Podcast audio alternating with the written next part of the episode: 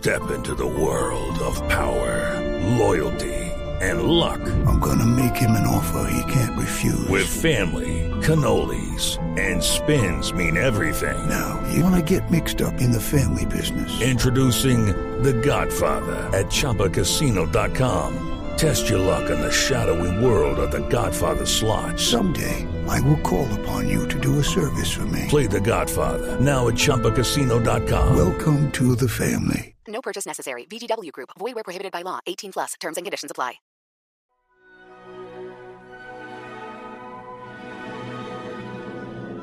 A continuación, desde Bogotá, Colombia, en hjck.com escucharemos La ruina que nombro, voces desaparecidas de la cultura.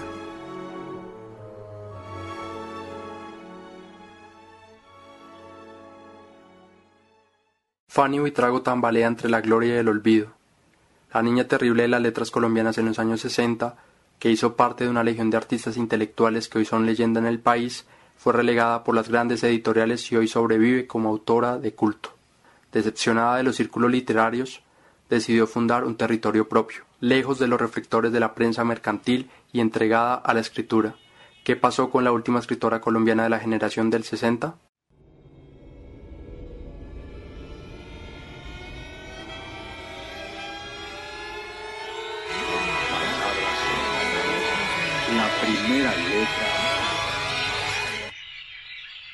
El mito.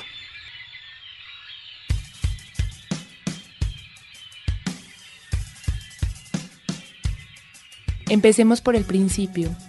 Fanny Buitrago nació en Barranquilla el 26 de octubre de 1946. Es Virgo. Uno podría acuñarle a esa suerte astral los rasgos más dominantes de su personalidad. Esa necesidad de quererlo todo perfecto y prolijo. Esa ansiedad por saberlo todo, por analizarlo todo. A Fanny nunca le han faltado las preguntas. En cambio, el mundo a veces se ha quedado sin respuestas para ella. Sus palabras resultaron estrelladas contra las paredes y muchas veces rebotaron hasta golpearle el pecho, el corazón. Hay una cantidad de cosas de mi infancia que no me gustaron a mí porque yo era una niña, primero, pensante y no era una niña bonita. Entonces, sufrí, eso lo sufrí. La gente te lo hace sufrir. No era una niña bonita, dice mientras se acomoda en el sofá de su apartamento, ubicado en un edificio tradicional del centro de Bogotá, un lugar desprovisto de los estruendos de la avenida 19, los bramidos de los carros, el cuchicheo enloquecido de los vendedores, los pasos apresurados de empleados de oficina. Desde el balcón de su apartamento se puede ver la cúpula de la Catedral Primada y la ciudad abajo Parece un animal indómito que Fanny observa todo el tiempo y expone en sus libros. No era una niña bonita, repite, como si ese fantasma la habitara. Un día, después de ir a un circo, Fanny quiso imitar a los volatineros en su casa y se trepó en una silla metálica. Cayó. Sufrió un daño en el ojo izquierdo que la obligó a someterse a una cirugía. Tenía dos años. Leti Huitrago, la mayor de sus siete hermanos, su escudera desde pequeña, nos explicó las consecuencias del accidente y una posible razón por la que Fanny sintió que eso definió cómo la verían las demás. Ese accidente hizo que ella perdiera algo muy importante que es la precisión del ojo. Ella creó una falsa mácula. Entonces, había, el ojo no dejó de ver totalmente, había como un 15%. Y de todas maneras había una visión tridimensional, pero falsa. Entonces tú ves que Fanny pone un vaso en una mesa con muchísimo cuidado porque puede que lo ponga por fuera. Entonces ella vive botando la billetera y las cosas porque las pone fuera de la cartera. Entonces yo todo el tiempo y ella misma dice, tengo que cerciorarme que lo hice. Ella sintió que había perdido como persona eh, que quería lo perfecto, la princesa, el juego, la luna, la maravilla, la flor, su fantasía, los cuentos que ella leía, todos eran perfectos. Entonces para ella, de haber tenido eso, significó un defecto que probablemente los chicos deberíamos a lo mejor decirle algo, molestar, y la gente grande decía lástima el ojo de Fanny y ella lo veía así. Pero lo más importante es que el ambiente nuestro era muy costeño de mujeres muy criticonas, muy perfeccionistas, el bordado, el vestido, el encaje, el no sé qué, la niña linda. Entonces probablemente decían, como las mujeres imprudentes al fin, que pasó con mis hijas lo mismo, ay, Leti es bonita o chusca, algo, en cambio Fanny con su problema del ojo. Tenía más que todo que ver con, con paradigmas que ella se había hecho, con cosas perfectas. estoy hablando de cómo Leti la ve. No puede que no sea exactamente lo que Fanny creyera, pero como yo lo vi, en nuestra infancia y nuestra adolescencia, ella siempre quería lo que estaba en la imaginación y no era exactamente la vida real. Hoy Fanny y Leti recorren las librerías del centro de Bogotá, recordando los años en los que los libros eran las recompensas, las golosinas, los mejores secretos. Caminan por una ciudad que para Fanny siempre ha sido su puerto, el lugar donde pasan las cosas. Cuando era niña, recuerda Leti, Fanny preguntaba todo el tiempo el porqué de las cosas. Lo decía en voz alta, lo que veía en la calle y en su propia casa. Desde que tenía tres años estaba preguntando ¿y por qué esto? ¿Y por qué aquello? ¿Y por qué me hicieron este comentario las vecinas? ¿Y qué pasó con la fulanita? Y entonces ella era muy aguda y fue que la fulanita se voló con el del pueblo así asado con el tesorero y, la gente grande no entendía que a esa edad ella hubiera captado eso. Entonces había esa idea de la niña precoz incómoda. Incómoda. Ese adjetivo se lo dijeron toda la vida. Tal vez la primera vez fue cuando estaba en la escuela. Por la lejanía entre esta que quedaba en Barranquilla y su casa en Soledad Atlántico, Fanny y Leti fueron internadas en la presentación, un tradicional colegio católico que está regado por todo el país. Ambas respondieron bien en todas las clases. Fanny incluso llegó a ganar 11 medallas de honor, pero todo cambió después de unas vacaciones. Les fascinaba Leti Huitrán y Fanny les fascinó mientras ella fue la obediente corderita, pero el año siguiente, seguro en esas vacaciones que estuvimos, quién sabe qué cosas leyó, quién sabe qué habló con mi papá. Y cuando ella volvió al colegio, por ahí en tercero o cuarto de primaria, era la lacra más espantosa. Se dedicó a contradecir lo que las monjas decían. Entonces ella, eso no es cierto, la tierra tal cosa, eso no es cierto, pasó esto, no es cierto, fulano no era un santo, era un inquisidor. Mejor dicho, se volvió volvió un bollo espantoso en ese colegio. Entonces ella odia los colegios, los rebaños de niñas diciendo sí, sí, cantando a la vez, las monjas malas personas, mujeres que eran capaces de decir, eh, aquí hay niñas que sí merecen estar porque tienen mamá y papá y en cambio hay otras que son hijas naturales. ¿Cómo te digo? Entonces la rebeldía de Fanny venía a defender eso. La solución a la inconformidad de Fanny y a las quejas de las monjas fue el traslado de su papá al municipio de Duitama, en Boyacá. Luis Buitrago era vendedor de máquinas de tabulación y registradoras para la National Cash Register Company, un trabajo que lo llevó a abrir oficinas en Medellín, Manizales, Ibagué, Cali, entre otras ciudades, a donde siempre lo acompañó su familia. En ese colegio, Fanny forjó su espíritu. Yo creo que de ahí sale su idea de yo no pertenezco a ese rebaño de mujeres de niñas idiotas, venían de, provincia y lo único que querían era crecer, depilarse, pintarse y casarse a los 15, 16. Y entonces mi papá nos había hablado mucho de que ese no era el destino de uno y que nadie lo podía someter y que si el llegado un matrimonio era un acuerdo con alguien de compartir. Después de llegar a Cali por los traslados de su papá, de iniciarse en la pintura y de probar como artesana, Fanny decidió qué quería hacer con su vida. Quería escribir, quería vivir en Bogotá. Tenía 15 años. Según cuenta Leti, para la familia fue difícil aceptarlo. ¿De qué iba a vivir un adolescente que sabía hacer de todo, pero a la vez nada en propiedad? Fanny entonces usaba minifalda y medias negras, tenía ese acento mezclado entre costeño y caleño, y las señoras se escandalizaban cuando la veían y cuando la oían. Llegó a vivir en una pensión en la Candelaria con los 200 pesos que logró sacarle a punta de pataleta a su papá, un lugar plagado de ratas y de pulgas y de viejas chismosas. Escribió tanto como pudo, cuentos, poemas, intentos de novela. A todos los concursos mandaba. Nunca me gané absolutamente nada pero en el tiempo hicieron una convocatoria, yo mandé y en el espectador algo así, y en ocho días era Fanny Buitrago.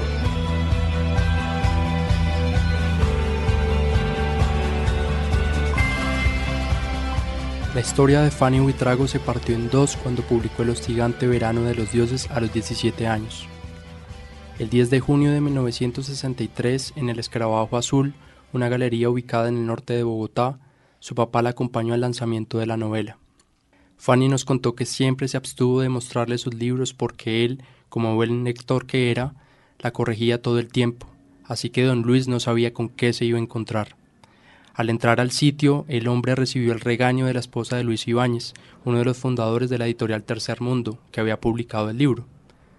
La mujer lo criticaba por haberle permitido a una muchachita, que quién sabe qué había hecho o con quién se había acostado, para escribir una novela así. El hostigante verano de los dioses cuenta la historia de un grupo de jóvenes pseudointelectuales que se reúnen en un café de una ciudad costera a charlar sobre literatura y política y se llaman a sí mismos dioses. Marina, una periodista que viaja hasta el lugar para entrevistar al líder, desenmascara lo inauténtico de los llamados auténticos liberales, hijos de las familias más ricas del pueblo. Tal vez, como dice Aleida Gutiérrez, profesora de la maestría en escrituras creativas de la Universidad Central y quien escribió el prólogo de una reciente edición del hostigante verano de los dioses, lo que se hace constante entre estos jóvenes es el nihilismo, la nada, el abismo de proyectar una fachada para mantener su estatus. ¿Se les parece los auténticos liberales a algún grupo de intelectuales en Colombia? Inmediatamente fue publicada la novela, la prensa comenzó a asociar a los personajes con los nadaístas, un movimiento que produjo opiniones divididas. Para unos, fue el legado latinoamericano del existencialismo. Para otros, una panda de provocadores cuya máxima expresión de rebeldía era quemarse los brazos con cigarrillos. Sin embargo, Fanny siempre negó ser parte de ellos. En esa época la asociaron con el nadaísmo, pero ella nunca fue nadaísta, sino que en Cali ella había conocido a J. Mario Arbeláez. J. Mario era poeta, era nadaísta y era hijo de un sastre. Vivía en Cali y de alguna manera coincidimos con él en reuniones o cosas que había sociales. Su papá reaccionó diciendo que su hija podía hacer cualquier cosa menos nadaísta. Don Luis no podía permitir que una hija suya hiciera parte de un clan que quemaba libros. Incluso un día antes del lanzamiento de la novela, en una entrevista con el espectador, ella negó su adhesión al grupo al decir que mientras los nadaístas subestimaban todo, para ella, abro comillas, todo es importante, la vida, las cosas, el amor, a todo le doy características de montaña, cierro comillas. En una entrevista con la revista Vice, Fanny también dijo que los nadaístas eran, abro comillas, unos tipos que siempre se estaban burlando de las mujeres, que escribían siempre ridiculizando y que ella, ante todo, era una persona absolutamente independiente, cierro comillas. Y toda esa juventud absolutamente eh, obsesionada con llegar a ser, con, sobresalir, con más que el otro, con todos estos, tenía de todas maneras raíces familiares terribles que las vimos tanto en las familias nuestras como en las familias otras de la costa. Y eso es el hostigante verano de los dioses. ¿sí? Y esos muchachos eran dioses en ese momento. Cada cual era mejor que el otro, cada cual escribía mejor, cada cual pintaba mejor. Los nadaístas llegaron a Bogotá como Fanny, con la idea de que esta era la ciudad donde todo pasaba. Su sitio de encuentro fue el Cisne, un café bohemio que ahora está sepultado bajo la Torre Colpatria en el centro.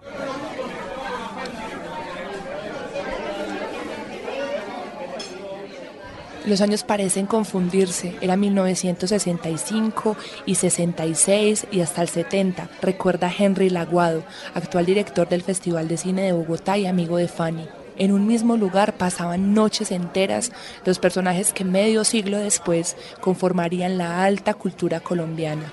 Enrique Grau, Marta Traba, Alejandro Obregón, María Mercedes Carranza, Gustavo Salamea, Gonzalo Arango, Fanny Mickey.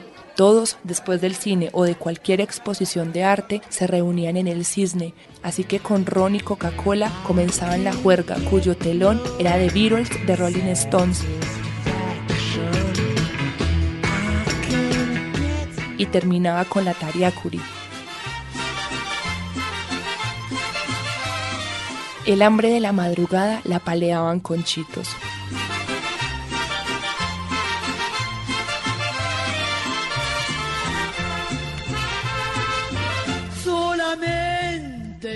El hostigante verano de los dioses fue la carta de presentación de Fanny en el cisne. Tenía estructura mental pero no tenía estructura social, porque era una chica que iba a fiestas de 15 años, ¿no? Y que además no era la más bonita, advertido, ¿no? Yo empecé a disfrutar después con cédula, pero yo en ese momento ni era la más bonita, ni la más glamorosa, ni nada. Mm, tenía amigos, sí, yo siempre he tenido amigos, siempre he sido más amiga de los hombres que de las mujeres, porque me he podido entender mejor, ¿no? Siempre he pensado que hay un amigo que le molesta mucho que yo lo diga, que yo tengo un punto masculino en mi cerebro. Y Pilar Tafur, creo, en una entrevista me dijo que mis colegas me detestaban, que yo les parecía espantosa. Entonces fue cuando empecé a aceptar ir a reuniones para que se dieran cuenta que yo no mordía, porque era que yo nunca iba a reuniones literarias. Esta es la voz de Fanny Huitrago leyendo para la HJCK el primero de septiembre de 1975 un fragmento de su relato El Cisne. En el Cisne, propiedad de un italiano, el primer sitio que pisa la gente de provincia cuando visita Bogotá, gente con ambiciones intelectuales, se comprende a donde concurren los artistas y técnicos de la TV, y es fácil encontrar a un director de teatro o a un novato productor de cine en la mesa contigua. Tipos de farándula, explotando un nombre deslustrado, que en tres años no subieron a un tablado, barbados, ansiosos, con suéteres desormados, dogmatizando sobre el teatro del absurdo, el actor estudio, Shakespeare, esperando que alguien los invite a comer. Escritores de melenas alborotadas, seguros de la curiosidad que despiertan, autores de terríficos manifiestos, libertinaje, sexo, muerte, gonorrea, cataclismo, presentes a los consumidores de cafés de las páginas literarias dominicales, muñequitos, fútbol, pop art, y las maricas elegantes, con sus zapatos charolados y las sonrisas clorofiladas al tanto de los espectáculos del día. Querido, hay una exposición en el museo. También tengo dos pases para el ballet ruso. Algo increíble. Lo repetiré por ti. Sensacional. No los bodrios que vemos a diario. Ay, deja esa cara de pasado. Chinche. Tienes un saco divino, exactamente divino. Adoro tu manera de vestir.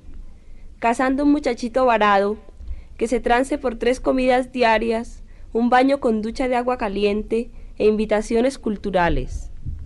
La mesa de los gígolos engominados, pantalones estrechos y corbatas francesas o de velarca, diagonal a la registradora, rodeando a una vieja de pelo teñido que viene en jet de lujo, Ámsterdam, Londres, los hippies, Nueva York, México, a conquistar ofreciendo vino y pastas a la boloñesa, a tocarles los testículos por debajo del mantel. Mi pobre Harry y sus pozos de petróleo, a contar que sabe hacer el amor de veintidós formas y media, desnudando de reojo a las clientas. Se consigue que vivir y pasar, pero no se progresa. Exceso de competencia. Las hay que prefieren al marido, y están esos empleados de banco y los hacendados machistas, les envían flores, las encoñan, las acostumbran mal. ¿Cómo rechazar a esa vieja zafada? Puta cachonda. Lo único que se consiguió hoy. Hay que echar la rifa. Pésimo día. Las fiestas luego se trasladaron al apartamento del pintor Enrique Grau, que vivía en la colina de la Deshonra, un breve tramo del barrio La Macarena en Bogotá.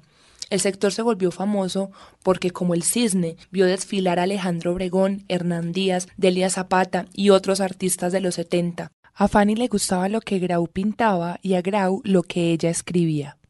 Venite pa' una fiesta molesta, le dijo él por teléfono un martes de 1966, usando el apodo que le puso gracias al escándalo que causó su novela en los círculos literarios. El teléfono volvió a sonar el sábado.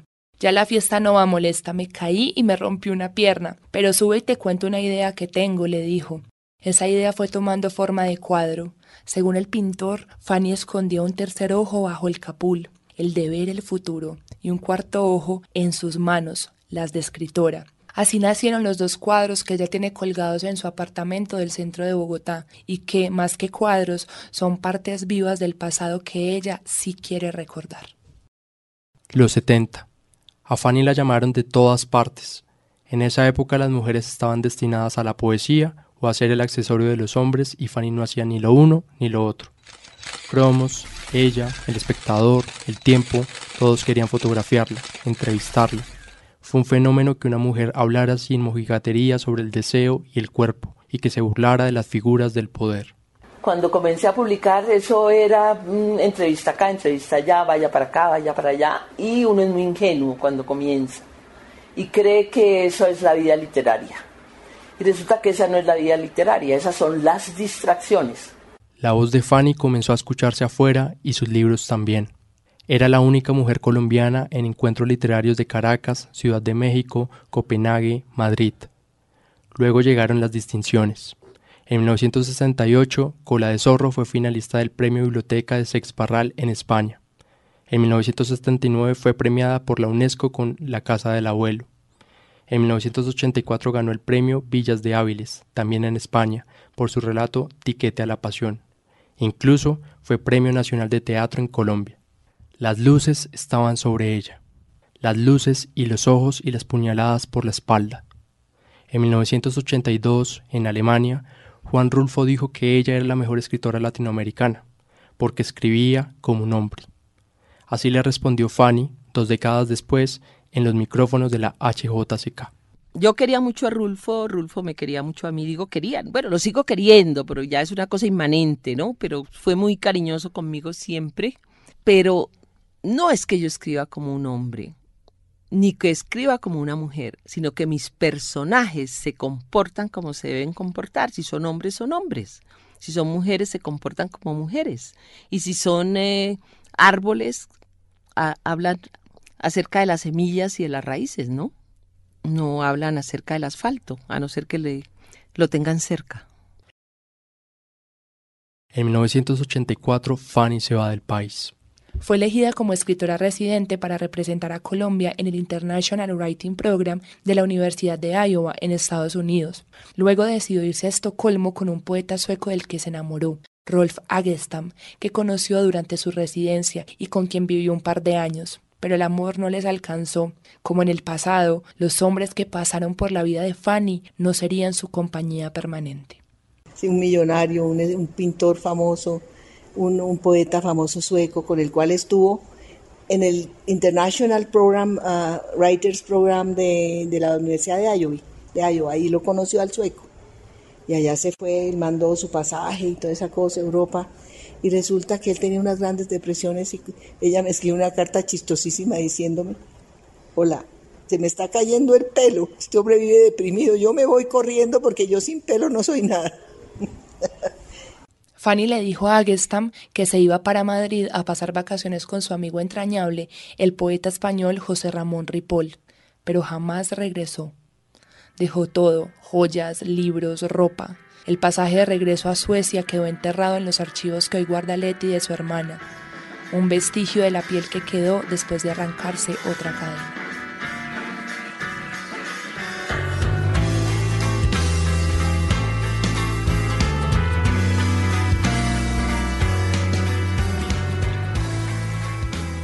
Feminismo. Nunca, tampoco, se ligó al feminismo ni quiso hacer parte de antologías de mujeres. Fanny no cree que a las mujeres les ha tocado más duro que a los hombres para publicar y ser leídas. Desde los años 60 su convicción es que la literatura es buena o mala, no masculina o femenina.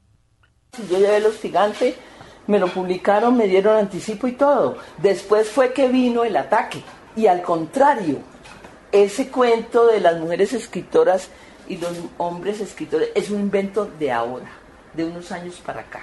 Cuando yo comencé a publicar aquí no había problema, aquí se publicaban las mujeres y los hombres. Elisa Mújica nunca tuvo problemas de, para publicar, por ejemplo, ni, ni Judith Porto de González tuvo problemas para publicar con los hombres, ni ninguna es aquí, ni Marvel Moreno. Esto es un invento, es un invento primero de las feministas, que yo entiendo la lucha. Yo entiendo la lucha, me ha costado mucho trabajo entenderla, porque yo fui hija de un hombre muy abierto, muy de mente muy abierta, entonces nunca nunca sentí diferencias, ¿no? A pesar de que en mi casa había chicos también, no, no, no. Mi papá siempre, todo el mundo igual. Aunque escritoras como ella y María Mercedes Carranza se desentendieron del debate en los años 70, es inobjetable que la crítica y muchos escritores tomaron la obra de algunas mujeres como bordaditos o galleticas, un intento sobre el intento, un dedicado ensayo sobre el fracaso. Otros optaron por guardar silencio rotundo. El silencio es otra forma de desaparecer. Luz Mari Giraldo, una crítica literaria y profesora de literatura colombiana por más de 40 años, sostiene que autoras como Elisa Mujica y Marvel Moreno, las mismas que según Fanny no tuvieron problemas para publicar, fueron silenciadas al considerar que su obra era inferior a la de los hombres. En el caso de Marvel Moreno, Plinio Apuleyo de Mendoza, diplomático y su primer esposo, ordenó a la editorial Norma publicar la que para él era la versión correcta de la novela En diciembre llegaban las brisas, a pesar de que Moreno alertó una y diez veces que tenía unas erratas y párrafos mutilados. De hecho, hoy es el día en que su última novela, El tiempo de las Amazonas, no ha visto la luz, porque para su ex esposo y sus hijas no vale la pena publicar una historia que fue escrita por una enferma terminal, desconociendo el deseo de la autora. En el caso de Elisa Mújica, uno de sus sobrinos decidió recortar sus diarios que reposan completos en el archivo de Bogotá y publicó una versión inocente de ellos. Actuó así para evitar levantar un avispero en su familia. Las escritoras también se enfrentaron a la escasez de editoriales y a una convicción nacional, la de que las mujeres eran más líricas que épicas. Así lo explica la profesora Giraldo. Las mujeres en esa época, digamos, las narradoras particularmente no tenían tanto reconocimiento, pues porque Colombia durante muchos años pensó que la poesía era el género que caracterizaba a las mujeres.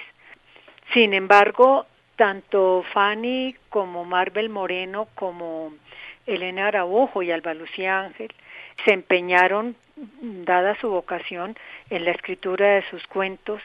No había en Colombia realmente la cantidad de editoriales que hay hoy, estas multinacionales que hoy tenemos y muchas editoriales eh, chiquitas que asumen el reto de publicar eh, novedades existían en los años 60 y 70, estaban eh, Plaza y Janés, que era una pues, editorial española, donde realmente empezó a, a publicar Fanny Buitrago, y existía Tercer Mundo, Lerner también, pero eran pequeñas editoriales, no tenían la fuerza y el empuje, repito, que tenían las anteriores.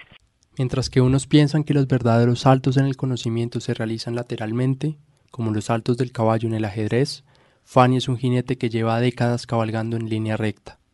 Desde los 17 años, cuando empezó a publicar, ha rehuido de las antologías de mujeres.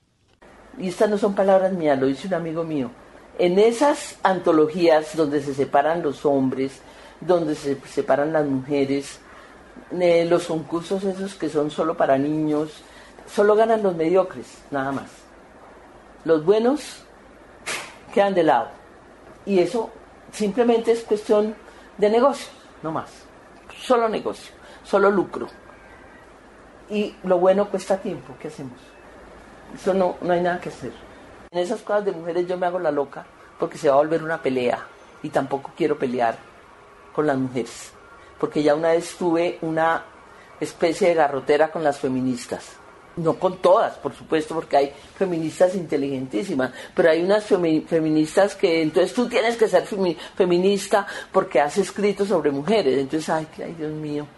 No, no, no, no, no, no. No, yo he trabajado igual con hombres que con mujeres y Colombia tiene, como les decía hace un rato, muy buenas escritoras y el tiempo decanta todo. Fanny no se ve reflejada en la lucha feminista por varias razones. La primera es que su papá, Luis Buitrago, y su abuelo materno, Tomás González, le mostraron que era posible tener las mismas libertades que los hombres. Nunca sintió que la trataran mejor o peor que sus cinco hermanos. Piensen en una quinceañera que no tenía miedo de contarle a su papá si quedaba embarazada. Piensen en una mujer que creció en los años 50 sin mentalidad servil. Mi papá odiaba que uno entrara a la cocina. Mi papá era un señor muy especial, yo cada vez aprecio más su memoria.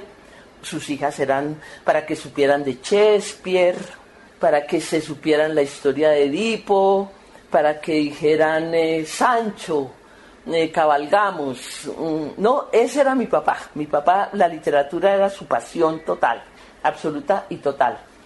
Entonces, claro, nos educaron divinamente en el sentido intelectual y pésimamente en la vida real. Entonces, lavar un plato para mí era como un insulto. Pero cuando digo insulto, insulto. Fanny nunca se sintió discriminada. Explica su hermana Leti. Sus grandes amigos fueron Manuel Mejía Vallejo, Enrique Grau. Eh, hay una lista larga, Leonel Góngora, eh, Alberto Tejada, Hernando Santos.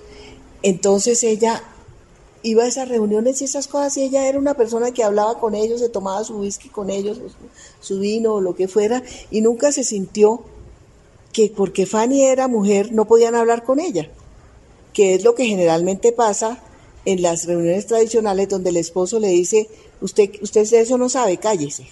Y lo hacen delante de uno con la esposa. Y además creen que la esposa es una hija a la que hay que educar. Por otro lado, Fanny no tuvo que redoblar esfuerzos respecto a los hombres para que su obra fuese reconocida. Le jugó a favor ser una de las pocas narradoras publicadas en la época y tener la libertad de moverse fuera del hogar desde la adolescencia. Además, recibió la bendición de la crítica extranjera. Dice la profesora Giraldo. Fanny tuvo también la fortuna de haber sido conocida por un estudioso de literatura latinoamericana, Peter Schulze-Kraft, que también le interesó divulgarla. ¿No es cierto? Porque en Colombia ha pasado una cosa muy particular y lo digo no solamente respecto de las mujeres, sino respecto de, nuestra literatura. Cuando quien dice eh, que un autor es bueno o es importante es un extranjero, en Colombia se acoge, ¿cierto? Si esto lo dice algún estudioso nacional, no se atiende. Aunque hoy parece razonable que las mujeres exijan que la cultura no se maneje como cantinas donde solo entran hombres, y aunque parece necesario que colectivos como Colombia tiene escritoras levanten la voz cuando las mujeres no son invitadas a eventos literarios, a Fanny no le mueve un pelo esa lucha. No necesita que nadie la visibilice. No cree que ser mujer y escritora amerite organizar simposios. Mi opinión no es la que va a agradar a las mujeres, ¿no? Todas las invitaciones a ferias, a eventos, a sitios, a teatros, a no sé qué, sí, son importantes, no digo que no. Eh, son gratas a veces, a veces son ingratas, pero a un buen escritor no le quitan ni le agregan nada, ¿no? Absolutamente nada. En apariencia es importante, pero a la larga son las trampas de la literatura la energía que se gasta en pensar, ay, no me invitaron, no fui, o si nos invitaron y tenemos que hacer presencia, es una energía que en mi caso, yo respeto las escritoras, allá hay gente muy buena en ese grupo, buena, buena, esa energía yo la necesito para escribir. No quiero perder mi tiempo en eso.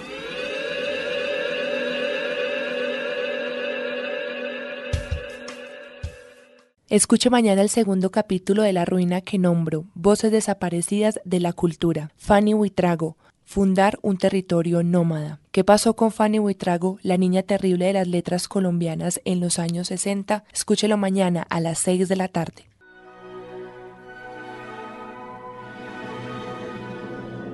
Hemos escuchado La ruina que nombro, Voces desaparecidas de la cultura desde hjck.com en Bogotá, Colombia.